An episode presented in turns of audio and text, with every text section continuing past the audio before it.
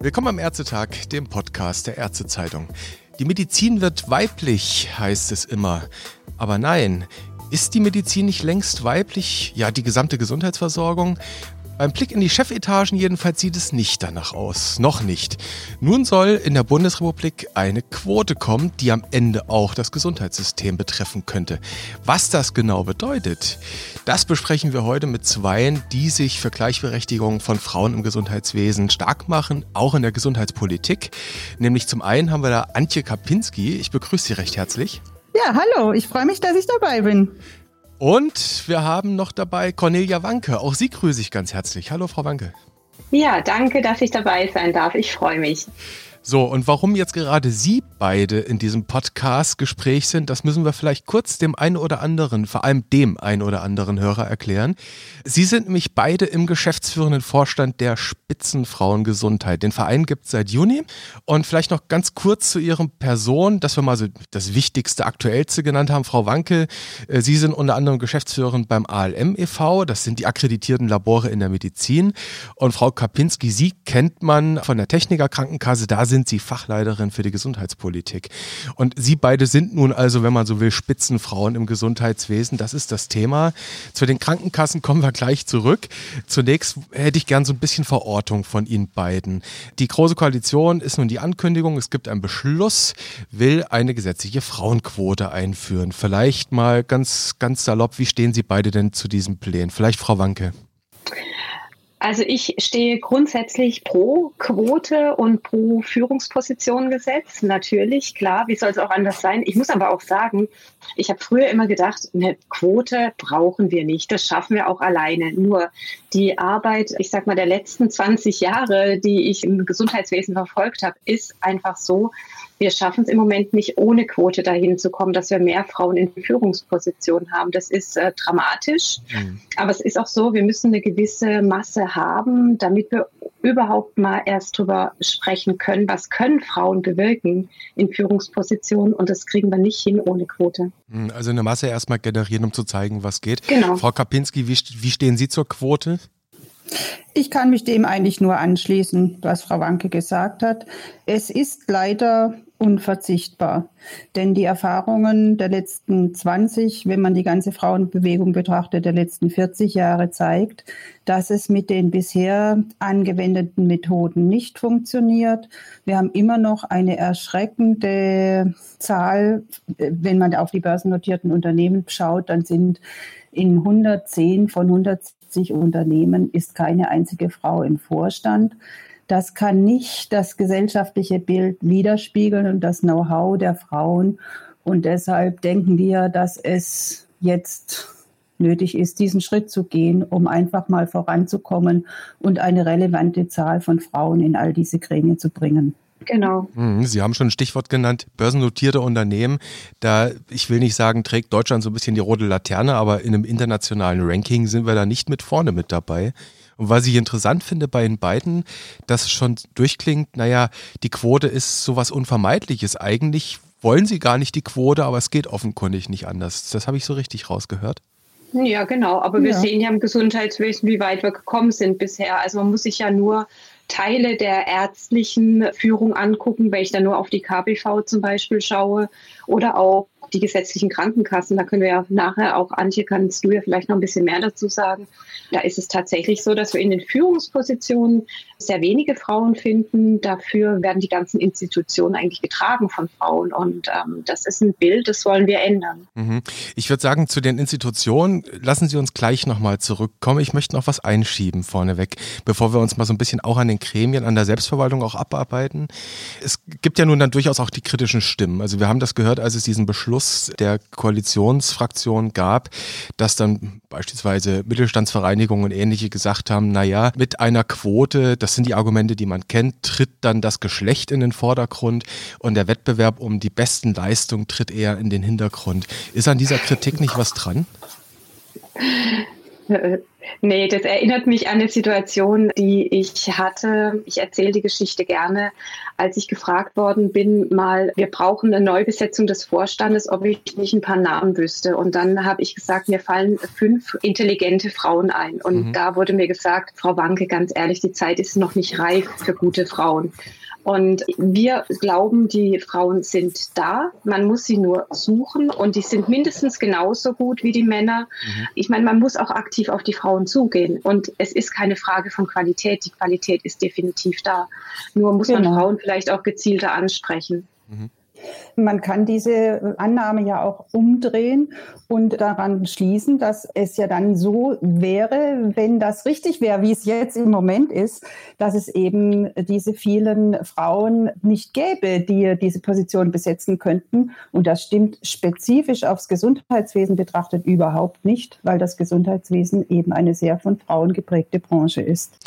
Da sagen Sie was Hochrelevantes, Frau Kapinski. Gerade im Gesundheitswesen, Sie haben es gesagt, ist ein Sektor, der tatsächlich überproportional von Frauen geprägt ist. Und dennoch reden wir beispielsweise, um mal so ein paar Begrifflichkeiten einzuführen. Wir wissen ja immer, Emanzipation hat immer auch was mit Sprache zu tun. Und dann gibt es diesen schönen Begriff des Chefarztes. Und das ist immer noch so mit Blick auf die Medizin das Dominante. Und dann denken wir alle an Herren im Weißkittel. Das ist das Sprachphänomen. Warum vielleicht müssen wir skizzieren, warum ist da die Chefriege heute noch so ein männerdominierter Bereich? Warum haben es bis heute so wenig Frauen in diese Position geschafft, wo wir doch schon seit Ewigkeiten wirklich Vorreiterinnen haben? Ich sage nur, wir haben seit 16 Jahren eine Bundeskanzlerin. Das stimmt. Und das ist genau das Erstaunliche und das ist genau der Grund, warum wir jetzt sagen, äh, man braucht jetzt wirksamere Instrumente als bisher. Denn es gibt eine vielfältige Riege von Gründen. Es gibt einen ganzen Strauß davon. Man kann sie vielleicht grundsätzlich einteilen in strukturelle und individuelle Gründe. Und uns geht es eben vor allem um die strukturellen Gründe, die dazu führen, dass heute immer noch speziell auch in der Position der medizinischen Leitung so wenige Frauen zu finden sind, obwohl die Frauen in der Versorgung schon fast die Hälfte aller Funktionen stellen und in der, wenn man auf die Studiensituation anblickt, dann ist es so, dass die Frauen schon zu 70 Prozent äh, die Medizinstudentinnen, das sind Frauen. Und trotzdem Chefärzte der Begriff, wie schon beschrieben, sagt es, ist, glaube ich, immer noch weit über 90 Prozent sind äh, diese Positionen mit Männern besetzt. Und dafür gibt es strukturelle Gründe.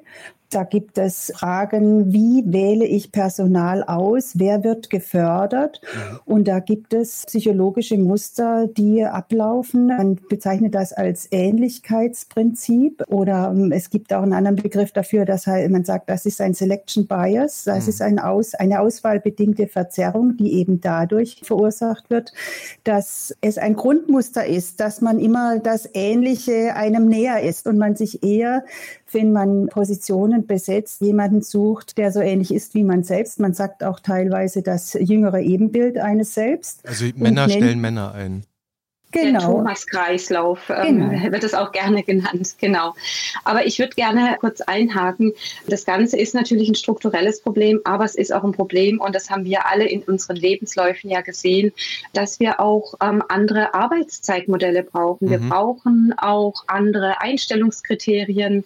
Wenn man mit männlichen Einstellungskriterien da rangeht, dann ist es schwierig für eine Frau, das auszufüllen, obwohl die genauso gut arbeiten kann und genauso intelligent ist und vielleicht noch mehr fürs Unternehmen bewegen kann.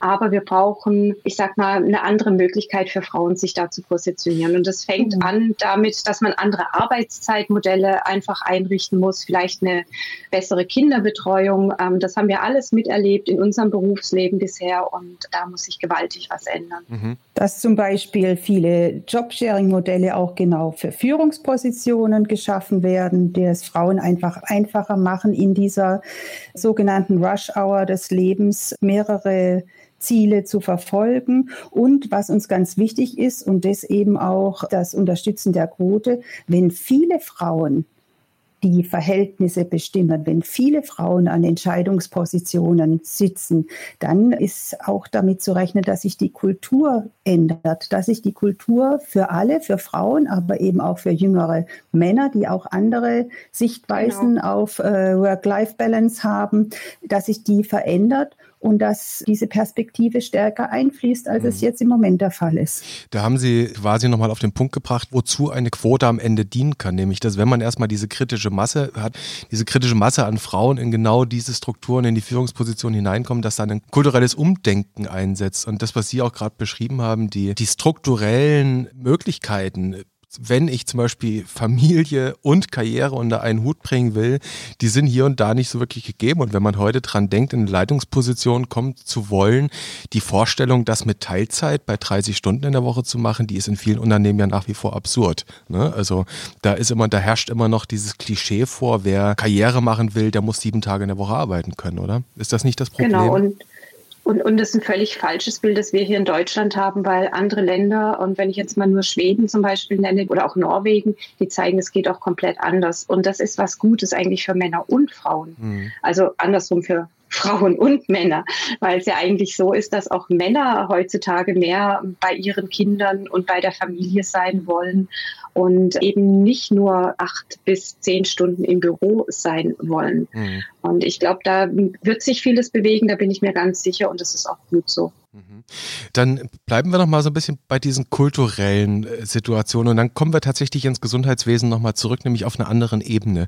Wir haben ja im Gesundheitswesen selbstverwaltetes System sehr viel mit Gremien zu tun und das sind teilweise muss ich Ihnen ja nicht erzählen, das sind teilweise Körperschaften, teilweise sind es dann Vereins, Verbandsorganisationen und wenn man da jetzt, ich greife jetzt nur mal Pass pro Toto den Deutschen Ärztetag hervor, aber wirklich, das ist jetzt keine Kritik am Ärztetag als solchen, sondern generell an den Gremien, wirklich mal plakativ Motiv, der wirkt ja böse gesprochen so ein bisschen wie eine Good Old Boys Sitting Around a Table Runde. Ja? Also wenn man sich die Fotos anschaut von diesen Gremien, da sieht man immer ältere Herren. Also die dominieren einfach diese Fotos. Und jetzt mache ich mal eine Vorurteilsschublade auf.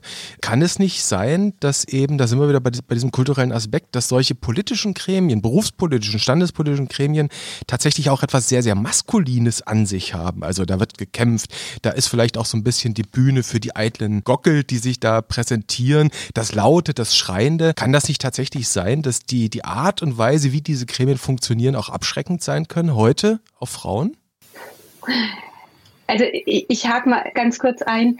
Ich habe eine tolle Erzählung mitgekriegt der drei von den vier neuen Frauen im Lenkungsausschuss, den die Antje Kapinski viel besser kennt als ich. Aber dazu gehört unter anderem die Frau Dr. Stippler und die Frau Galle Frau. und die Frau Walkenhorst, mhm. genau. Die gehört dazu und die Frau am Orde im GKV-Spitzenverband.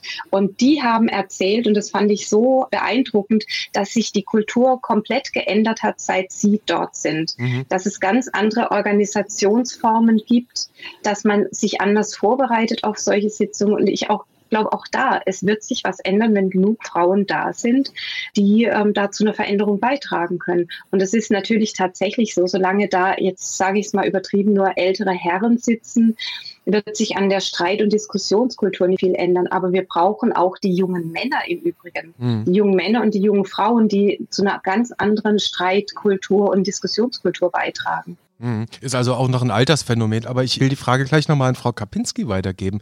Sie kennen ja nun auch das GKV-System ganz aktiv von innen. Wie würden Sie diese kulturelle Frage beantworten? Das ist auf jeden Fall eine kulturelle Frage. Es ist aber jetzt nicht so, dass wir sagen, die Frauen sind die besseren Menschen, aber sie haben eben andere Eigenheiten. Sie gehen an Themen anders ran, zum Teil jedenfalls. Und deshalb würde ich auch nicht sagen, das sind maskuline Gremien, sondern das ist eher die Kultur, wie das geprägt ist. Und das ist das Ziel, was wir erreichen wollen. Wir wollen, dass es vielfältiger wird und dass verschiedene Inputs reinkommen und dass sich dadurch automatisch das Gesamtbild ändert. Das hat aber natürlich zum Teil auch wiederum was zu tun mit Vereinbarkeit, mit Sitzungszeiten, mit der Dauer ja. von Gremiensitzungen. Da finden wir immer sehr vorbildlich, wie die Grünen das schon seit langen Jahren zum Beispiel in ihren Gremien handhaben, ja geprägt von der Kultur der paritätischen Besetzung jeweils. Da gibt es nämlich dann zum Beispiel paritätische Rednerlisten. Also es redet immer abwechselnd ein Mann, eine Frau. Und wenn diese Reihe dann irgendwann zu Ende ist, dann ist Schluss der Rednerliste. Mhm. Dann gibt es auch schon mal solche Episoden, dass ein Mann zu einer Frau sagt, kannst du nicht noch was sagen? Ich möchte auch noch was sagen. Und daran sieht man ja, wie sich die Kultur dann plötzlich ändert, ja. Und deshalb im positiven Sinne gedacht, es wird für alle ein Vorteil sein und es wird vielleicht dazu führen, dass diese Gremien attraktiver werden, dass sie vielleicht auch zu anderen Zeiten stattfinden. Aber wenn man mal von den Gremien wegschaut, muss man ja auch sehen, es ist ja nicht so, dass diese Position Positionen generell unattraktiv sind. Das sind ja auch zum Teil sehr attraktive Positionen, um die es einen hohen Wettbewerb gibt.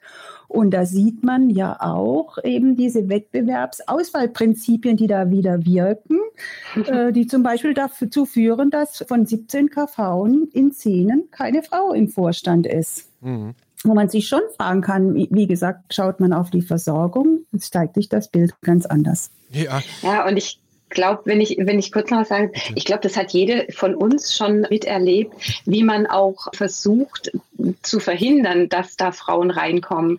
Weil das ist natürlich schon so, so eine Frau stört halt mitunter auch das Bild. Die denkt anders, die sagt was anderes, die bringt sich vielleicht anders ein. Also ich erlebe das gerade auch sehr stark und das ist dann schon so, das führt natürlich zu einem gewissen Aufruhr und ich glaube, den wollen halt auch viele nicht. Und wie, wie die Antje das schon gesagt hat, wir brauchen da eine Veränderung und das sind Positionen, die sind attraktiv, aber ich glaube, wenn wir die attraktiver für Frauen und für junge Menschen machen, dann wird auch am Ende was anderes herauskommen. Sie haben so ein bisschen auch auf dieses Ellenbogen-Phänomen gerade abgehoben, nämlich, dass wenn das jetzt so ein Männerclub ist, ein Good Old Boys Club, dann haken die sich untereinander und sagen, hier kommt jetzt keine Frau dazu. Und das könnte man natürlich ganz sicher mit einer Quote auflösen, weil dann müssen, dann müssen diese Institutionen mhm. ja einfach eine Frau aufnehmen. Also mindestens eine. Wir kommen gleich nochmal dazu, wie das so nach dem momentan vorliegenden Plänen aussehen soll. Jetzt haben Sie schon die KBV oder vielmehr das KV-System angesprochen. Zuletzt Frau Kapinski, da möchte ich nochmal bleiben. Wenn wir uns jetzt mal anschauen oder umschauen in der Selbstverwaltung, beim gemeinsamen Bundesausschuss, da sieht es ja noch ganz gut aus, wenigstens die drei unparteiischen. Da sind zwei von dreien Frauen, der, der Vorsitzende Heiken ist ein Mann. Bei den Stellvertretern dann schon nicht mehr so. Das sind alles nur mehr Herren. Wenn man jetzt tatsächlich bei den KV oder bei den KZV und deren Bundesorganisation mal reinschaut, Sie hatten es schon gesagt, 10 von 17 KV haben keine Frau im Vorstand. Bei der KBV sieht es dann richtig düster aus. Das sind alles Männer bis auf die Chefin der Vertreterversammlung, die Petra Reis-Berkowitz. Ja, liegt das denn tatsächlich an der fehlenden Quote oder liegt es eben auch an dieser Ellenbogenphänomen, von dem Sie schon gesprochen hatten? Oder liegt es vielleicht auch an diesen Stellenbeschreibungen, an den Jobs oder ist es eine Melange? Anders gefragt, wo sehen Sie das größere Gewicht, warum es heute so ist? Ellenbogen, Arbeitszeiten und anderes oder eben auch die Art und Weise des Jobs? Antje, was meinst du? Also ich würde sagen, Sie haben einen wunderbaren Begriff benutzt. Es ist eine Melange. Mhm. Es ist natürlich eine Melange.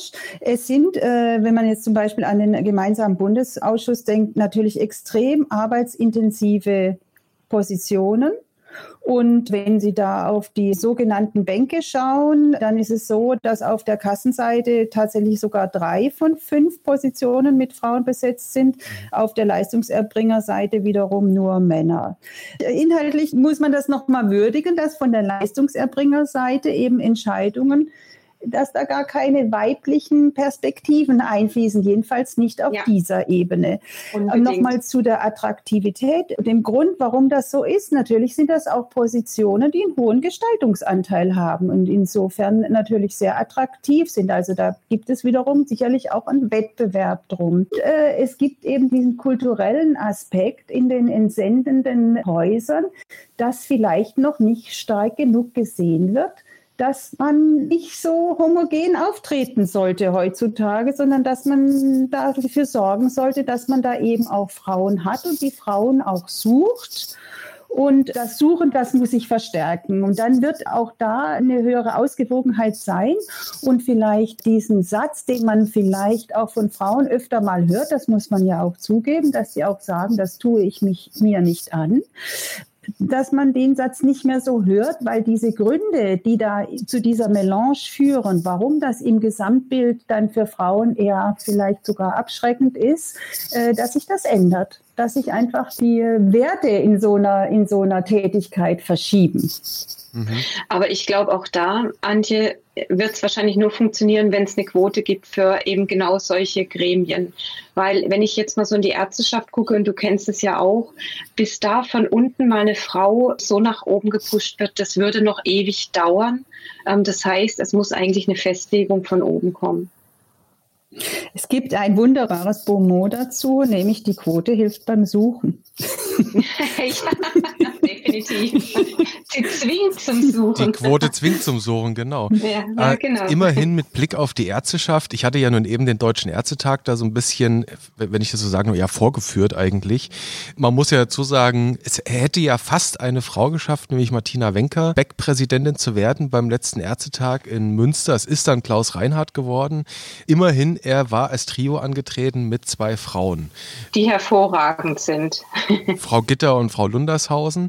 Also auch da ein bisschen was passiert ja, aber es genügt nicht. Und ich finde, Sie haben jetzt noch, das war Frau Kapinski gerade, mit Blick auf die Bänke im gemeinsamen Bundesausschuss, glaube ich, etwas sehr ganz Wesentliches angesprochen, was für meinen Geschmack sehr selten zu Wort kommt. Nämlich die Situation, wenn Frauen nicht repräsentiert sind, dann heißt das nicht nur, dass wir Frauen die Möglichkeit verbauen, selbst in Führungsverantwortung zu kommen. Nein, der Blick und die Handlung bleibt auch maskulin. Will heißen, wenn das Gesundheitswesen von Männern dominiert wird, dann werden auch nur männliche Strukturen und männliche Entscheidungen getroffen. Ich überspitze das mal ein wenig. Aber gerade mit Blick Richtung KV-System, wenn es auch darum geht, Strukturen für die Niederlassung ja zu schaffen und eine männerdominierte KV oder Vertreterversammlung da agiert, dann stellt sich natürlich schon die Frage, haben die überhaupt die Prioritäten von Frauen im Blick, von weiblichen Ärztinnen? Also man sieht ja, dass die weibliche Perspektive immer noch viel zu wenig einfließt in Entscheidungen. Sei es jetzt Entscheidungen in solchen Gremien, wie wenn es um die Leitlinienformulierung geht, sei es generell in politischen Entscheidungen, die das Gesundheitswesen betreffen, oder auch in einfach Entscheidungen auf der Ebene der Berufsverbände. Und ich glaube einfach, dass wenn Frauen da mehr ihre Perspektive einbringen können, dass sich insgesamt auch das Gesundheitswesen zum Positiven verändert. Also andere Versorgungsstrukturen möglich sind, vielleicht auch vernetztere Strukturen möglich sind. Das wäre so ein Punkt. Und man sieht ja überall dort, wo Frauen im Gesundheitswesen äh, stärker engagiert sind, dass dort auch bessere Outcomes sind für Frauen und für Männer. Ähm, da gibt es eine Studie dazu aus Kanada, die ähm, das zeigt. Und wir sehen halt, dass da noch viel zu tun ist. Und das ist zum Beispiel auch das Thema der Gendermedizin, was ja auch sehr stark von Frauen betrieben wird und was aber positive Versorgungsoutcomes hätte auch für Männer, für alle. Und deshalb wäre es aus dieser Sicht auch wichtig, äh, es geht eben nicht nur um Gerechtigkeitsfragen, sondern es geht eben auch um konkrete Versorgungsfragen. Und es geht aber auch, wie schon anfangs gesagt, um Arbeitsbedingungen. Und da äh, würden wir annehmen, dass Frauen, äh, wenn sie mehr Einfluss auf Arbeitsbedingungen haben, eben aus ihrer eigenen Lebensperspektive da auch andere Schwerpunkte setzen würden würden. Mhm. Jetzt muss man vielleicht noch mal dazu sagen, wir wissen ja, also es gibt diesen Grundsatzbeschluss, Union und SPD haben sich geeinigt auf diese Quote, die ja auch schon Teil des Koalitionsvertrags im Übrigen war. Die ganz konkrete Ausgestaltung kennen wir noch nicht. Wir wissen in jedem Fall, bei den börsennotierten Unternehmen soll angesetzt werden. Wir wissen auch, dass bei dem bundeseigenen Unternehmen eine Quote kommen soll und dazu zählen am Ende auch die Körperschaften. Also das sind jetzt hier mal zuvörderst natürlich die gesetzlichen Krankenversicherungen, die Unfallversicherung. Inwieweit das dann auch für die KV, die ja auch Körperschaften des öffentlichen Rechts sind, gilt, das muss man dann nochmal schauen. Da muss man sich dann mal, müssen wir warten, bis es einen Gesetzesentwurf gibt. Aber der Plan ist wohl der, speziell mit Blick auf die Körperschaften, dass eben Vorstände mit mindestens zwei Personen davon mindestens einen Posten mit einer Frau besetzen sollen. Das ist jetzt mal so das, was man im Moment weiß. Und wir hatten es schon angedeutet, Im Moment sieht es da nicht so ganz gut aus. Wir haben so über 180 Vorstandsposten bei den gesetzlichen Krankenversicherungen und davon sind 26 mit Frauen besetzt. Das ist eine Quote von im Moment 14 Prozent bundesweit. Und dann stellt sich natürlich die Frage, Frau Kapinski, Sie sind in der Kassenwelt tief drin, Sie kennen sich da aus haben wir das weibliche Fachpersonal? Ich weiß, Sie haben die Frage schon beantwortet, aber ich stelle sie nochmal. Auf jeden Fall.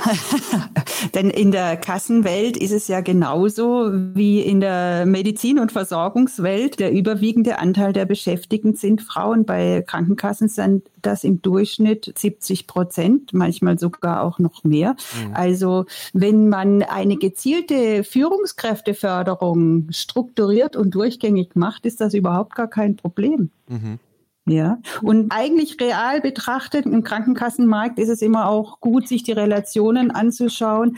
Ist die Quote sogar noch geringer, die Sie gerade referiert haben, weil die großen Krankenkassen ja einen ganz überwiegenden Teil des Versicherungsmarktes abdecken.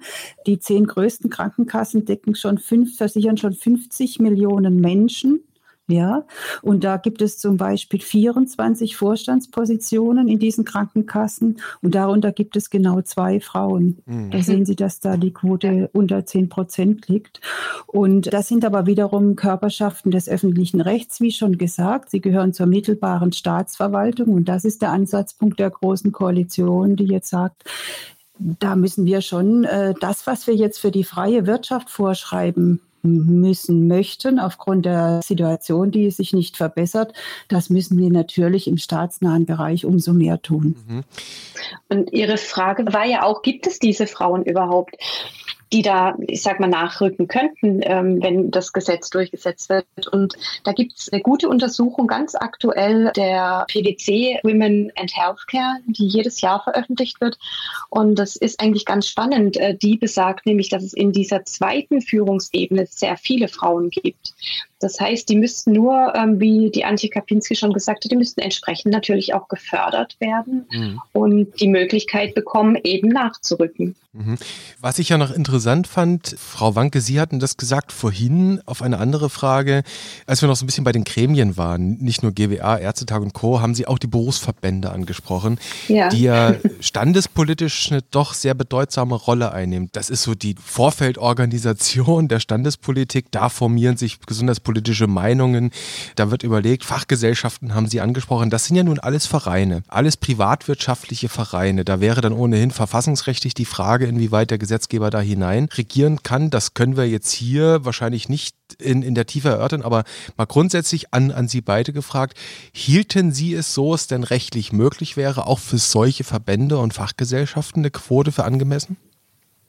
Auf jeden Fall, weil auch da kann ich nur aus der eigenen Erfahrung sprechen, sieht es so aus, wenn die Frauen nicht gezielt gesucht und gefördert werden, dann haben die schwer, da reinzukommen ich erlebe das immer wieder selbst, äh, dass, dass es einfach ja nicht gesehen wird. Man denkt auch oftmals gar nicht dran hoch. Äh, das sollte auch eine Frau sein. Es gibt Bilder von Veranstaltungen, wo bei Berufsverbandstagungen tatsächlich aus Berufsverbänden Präsidenten nur auf dem Podium sitzen und keine einzige Frau, bis auf die Moderatorin vielleicht. Mhm. Und da denkt keiner daran, dass da vielleicht auch mal eine Frau sitzen sollte und könnte und dass es besser wäre. Mhm. Man sollte es eben auch nicht als Einschränkung, sondern als Chance begreifen, um sich vielleicht ja. auch selber zu helfen. Genau. Denn es gibt ja auch äh, Mechanismen natürlich, äh, wie gesagt, Wettbewerb und man muss dann vielleicht äh, die ein oder andere Ambition eines Mannes dämpfen. Das macht macht man auch nicht gerne. Und wenn man da so einen Rückhalt hat und so einen sanften oder starken Zwang, äh, dann kann das ja auch für alle hilfreich sein und die Sache voranbringen. Mhm. mhm. Ja.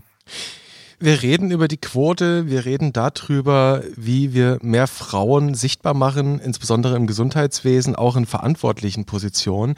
Und jetzt kann es natürlich durchaus passieren in dieser Diskussion, dass der ein oder andere Mann, der bereits einen gut dotierten, verantwortungsvollen Job jetzt innehat, jetzt tatsächlich bangen muss um seinen Spitzenjob, wenn er ihn im Zweifel künftig räumen muss.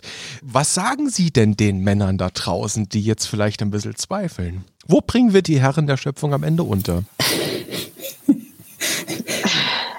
Also äh, ich würde denken, äh, derartige Arbeitsbeschaffungsmaßnahmen haben äh, die dann doch nicht nötig und werden andere Wege finden. Aber ich würde die Frage lieber umdrehen. Was sagen wir denn all diesen Frauen, von denen Conny Wanke gerade berichtet hat, die in der zweiten Reihe sitzen seit Jahren, die gerne weitergekommen wären, es aber nicht geschafft haben, aus all den genannten Gründen. Was sagen wir denn denen? Ja, finde ich eine sehr kluge Frage, ehrlich gesagt, wenn man es so rumdreht. Und ja. es ist ja auch so, es erhöht ja insgesamt auch, wenn man es mal so nimmt, den Wettbewerbsdruck ein bisschen auf die Männer. Und die Männer können ja gut mit Wettbewerb umgehen, wir Frauen auch. Also insofern, wir haben da kein Problem mit, die Männer sollten auch keins damit haben. Und was ich nochmal betonen möchte, es geht uns nicht darum, gegen Männer was zu machen, sondern für Frauen. Und damit, dass wir insgesamt diverser besetztere äh, Gremien und Vorstände haben. Und das hilft uns allen am Ende. Es geht nicht gegen Männer, sondern für Frauen. Das ist ein fabelhaftes Schlusswort. Ich könnte es noch ergänzen mit einem Zitat von unserer Bundeskanzlerin, das sie vor, ich glaube, zwei, drei Jahren gesagt hat. Frauen bereichern das Leben auch in der Politik. Und das gilt auch für die Gesundheitspolitik vermutlich. Die vielen Pros für eine Quote, die haben wir heute angesprochen. Am Ende kann man so vielleicht auch als Fazit mitnehmen, eine Quote ist auch gut für die Männer. Ich bedanke mich bei den beiden für dieses Gespräch über die Frauenquote. Es bleibt interessant für uns, das zu beobachten, was passiert. Und vielleicht hören wir uns an der einen oder anderen Stelle, wenn es dann ein bisschen detaillierter wird, wieder. Ich bedanke mich. Sehr gerne. Danke. Vielen Dank. Gerne.